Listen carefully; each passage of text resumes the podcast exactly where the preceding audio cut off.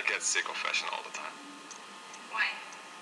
It's just too intense, it's too much, it's too many collections.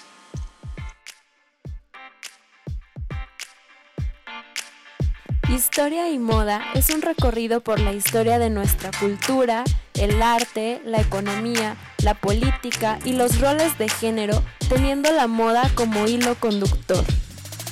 Este es un viaje para los curiosos, los apasionados, los detractores y todos los que quieran conocer el origen de los grandes sucesos y las pequeñas cosas que han tejido nuestra sociedad. Somos Diana y Ceci y te acompañaremos en este apasionante viaje. Bienvenido, comenzamos. Bienvenidas, bienvenidos a este episodio. Hoy vamos a hablar de una figura que podemos agregar a nuestra lista de iconos de estilo, junto a Robin Hood y Carlos V. Se trata de Eduardo VIII, mejor conocido como el Duque de Windsor. ¿Quién es este señor? Para los que ya vieron The Crown seguro lo ubican perfecto. Es justo decir que el duque de Windsor no fue un gran rey, ya que su reinado duró solo 326 días y fue el más corto en la historia de la monarquía británica. Su abdicación en 1936 se debió a su propuesta de casarse con la dos veces divorciada Wallis Simpson, una socialita estadounidense en ese momento. Tal matrimonio habría entrado en conflicto con el papel del monarca como jefe de la Iglesia de Inglaterra, sin mencionar la firme oposición del gobierno de turno liderado por Stanley Baldwin. Si bien la política y su papel como rey no eran sus atributos más fuertes, una cosa por la que el duque de Windsor era mundialmente conocido era su impecable sentido del estilo, no solo por su elección de ropa, sino también por cómo la combinaba y cómo la usaba con orgullo. Para la época era extremadamente moderno en su enfoque de la ropa, haciéndolas para la comodidad lo que describió como vestir suave. Un elemento de la moda que le gustaba especialmente eran los estampados y esto es evidente en una gran cantidad de sus conjuntos. Su pasión por el patrón era particularmente interesante debido a su altura de solo 1,65. Sin embargo, era inteligente en sus cortes y la cintura de su saco era anormalmente alta para alargar sus piernas, lo que a su vez significaba que podía llevar estampados llamativos. Su moda era notablemente similar a su vida en la forma en que mostraba desprecio por lo establecido, y así también mostraba desprecio por las reglas de la moda del día. Un ejemplo de ello es que insistió en tener dobladillos en los pantalones, lo que aparentemente enfureció a su padre, Jorge V. Además de su amor por los patrones, también mostró afición por la textura en su vestimenta y los combinó de formas que fueron revolucionarias para la época, como las camisas estampadas con corbatas a rayas. A pesar de que vivió en Francia la mayor parte de su vida, fue un firme partidario de la fabricación de ropa británica y optó por los tweeds escoceses y los suéteres Fair Isle en lugar de los tejidos más modernos de Europa. Durante su vida usó el mismo sastre, Scholte de Savile Row, que adaptaba sus atuendos a extravagantes gustos y sus estilos de vida. Durante su vida usó el mismo sastre, Scholte, de Savile Row, que adaptaba sus atuendos a sus extravagantes gustos y estilo de vida, como tener el bolsillo izquierdo de sus pantalones cortado más ancho para acomodar su pitillera o ajustar sus pantalones con una pretina elástica, ya que no le gustaban los tirantes. También prefería las cremalleras en lugar de los botones, lo que era una diferencia relativamente moderna para la época. En 1960 se hizo un inventario de su guardarropa que registró que poseía la impresionante cantidad de 15 trajes de noche, 55 trajes de salón y 3 trajes formales, junto con 100 pares de zapatos. Era claramente un adicto a la moda, tan admirado por el mundo de la moda hoy como lo era entonces. A pesar de su obvio amor por la ropa, solo una vez fue citado hablando de su estilo diciendo, de hecho, fui producido como un líder de la moda, con los sastres como mi showman y el mundo como mi audiencia. Por otro lado tenemos a la duquesa de Windsor, Wallis Simpson. La suya era una historia de amor que, en la superficie, parece innegablemente romántica, y lo fue, pero también fue muy complicada. Fue un matrimonio que terminó en un único e inevitable exilio para la pareja, pero a pesar del dramatismo que siguió después del romance de Wallis Simpson y el príncipe Eduardo, su abdicación y su eventual matrimonio y vida en el extranjero, Simpson fue un faro de estilo y glamour, que era una parte innegable de su encanto y la constante cobertura de la prensa sobre ellos. Bessie Wallace Warfield nació en 1896 en Pensilvania. Los propios padres de Wally Simpson tuvieron un matrimonio que fue desaprobado por sus familias. Ella, después de la muerte de su padre, vivió con su madre en Baltimore en condiciones algo espantosas antes de ir a la escuela para niñas más prestigiosa de Maryland, pagada por su tío. Desde su juventud y en adelante, Simpson fue conocida por su personalidad fascinante y sus formas coquetas.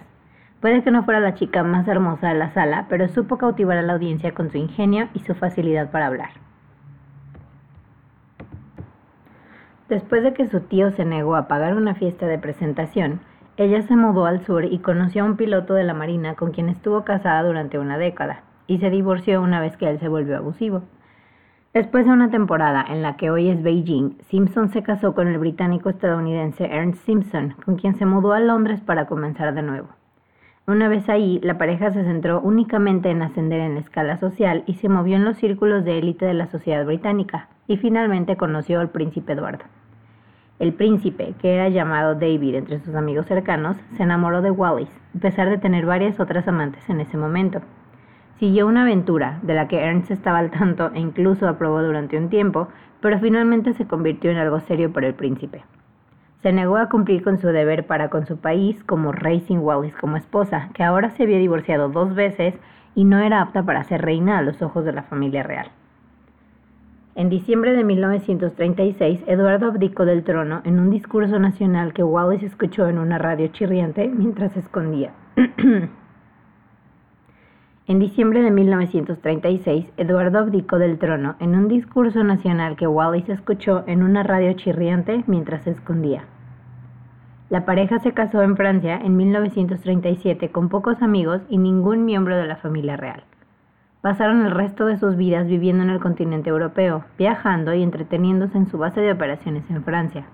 Pero a pesar del drama, el duque y la duquesa de Windsor han seguido siendo una de las historias de amor más famosas de este lado de la historia, y el estilo personal de la duquesa, en la vestimenta, en el entretenimiento y la socialización, se ha mantenido como quizás su legado más seductor. Wally Simpson siempre usó la moda como arma. Una vez que se casó con el ex rey, en adelante duque de Windsor, lo que vestía adquirió un significado aún mayor. Puede que no fuera la mujer más bella del mundo, pero podía compensarlo siendo la mejor vestida.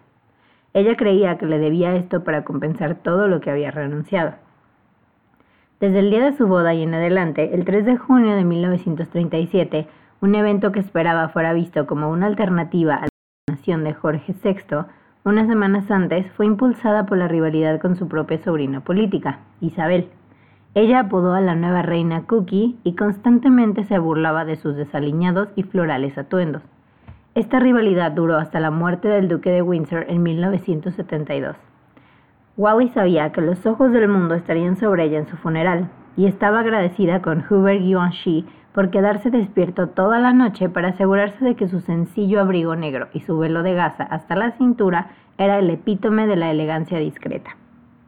A los 76 años se veía tan elegante como siempre, y no pudo resistir comentarles a sus amigos lo divertido que encontró el atuendo de la reina madre, especialmente el sombrero que describió como si una flecha de plástico blanco hubiera sido atravesado por un disparo.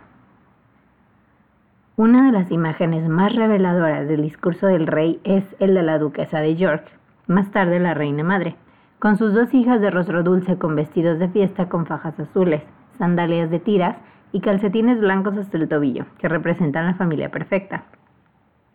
Wallis, con su vestido de cóctel sin espalda, aparece como la antítesis de esta imagen hogareña y maternal, no solo porque estaba divorciada, sino por su ingenio rápido, su lengua afilada y su ropa igualmente elegante y audaz.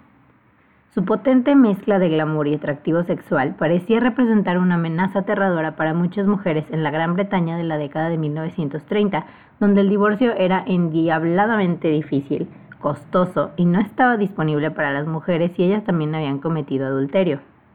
Era mejor permanecer estoicamente infeliz si la alternativa era que su esposo simplemente se fuera con otra mujer y abandonara la familia. No es sorprendente que la fuerte unión de madres de 500.000 mujeres se opusiera a cualquier flexibilización de las leyes de divorcio y mujeres como Wallis, que llevaban una vida libre y fácil con dinero para gastar en ropa, no en cortinas. Estas posibilidades eran sencillamente demasiado peligrosas.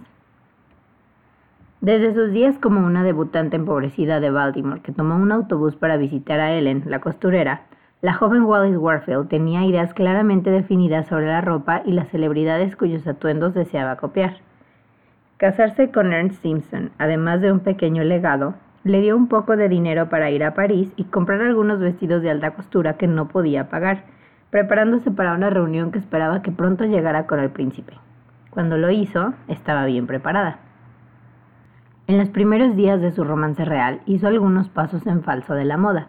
En el famoso crucero Nalin en 1936, Lady Diana Cooper, una compañera invitada, se burló de un capó infantil de piqué de algodón blanco. Más tarde, su ansia de ser la primera con la última moda la llevó a usar pantalones cortos de lentejuelas en una ocasión y un traje espacial de Paco Rabanne en otra, mientras que sus hombros musculosos no eran ideales cuando se trataba de vestidos de noche sin tirantes. Pero los errores eran raros, y de ahora en adelante su estilo de vestir era sofisticado y clásico, aunque a veces severo. Con dinero llegó el acceso a las mejores casas de alta costura de París y asistió a muchos desfiles de moda en primera fila, cultivando sus favoritas, Givenchy, Schiaparelli, Dior y Main este último responsable de su vestido de novia. Wally sabía que este sería uno de los conjuntos más importantes que elegiría, ya que necesitaba transmitir no solo a los británicos en 1936, sino también a la posteridad, lo que se perdieron al rechazarla. Seguramente no es casualidad que su sombrero tuviera forma de halo y en su muñeca mostrara un brazalete de cruces, obsequio de Eduardo para marcar hitos en su relación. Ella estaba usando la moda para transmitir un mensaje.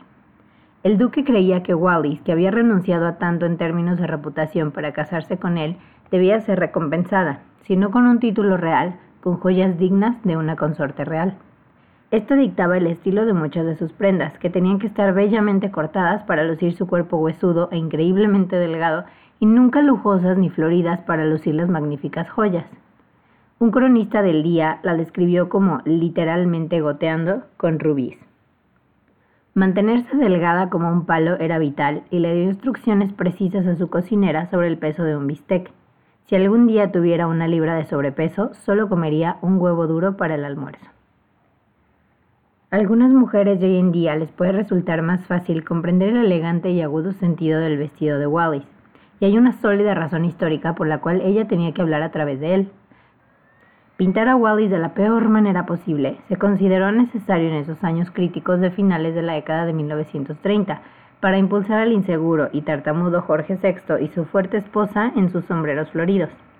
Esperamos que este episodio les haya gustado. ¿Qué es lo que comunican ustedes con lo que visten? Pensando en otras personas que son íconos de estilo, ¿qué mensaje creen que es el que transmiten? ¿Es poder, jerarquía, imposición, reivindicación? Un ejemplo para que se lleven de tarea, yo creo que sería Margaret Thatcher.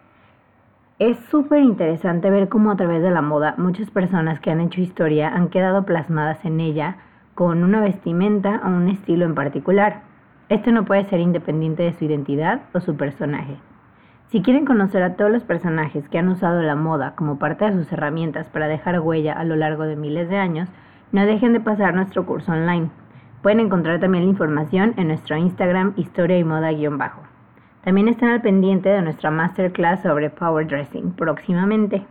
Mil gracias por escucharnos. Los esperamos la próxima semana con otra dosis de más historia y más moda. Chao.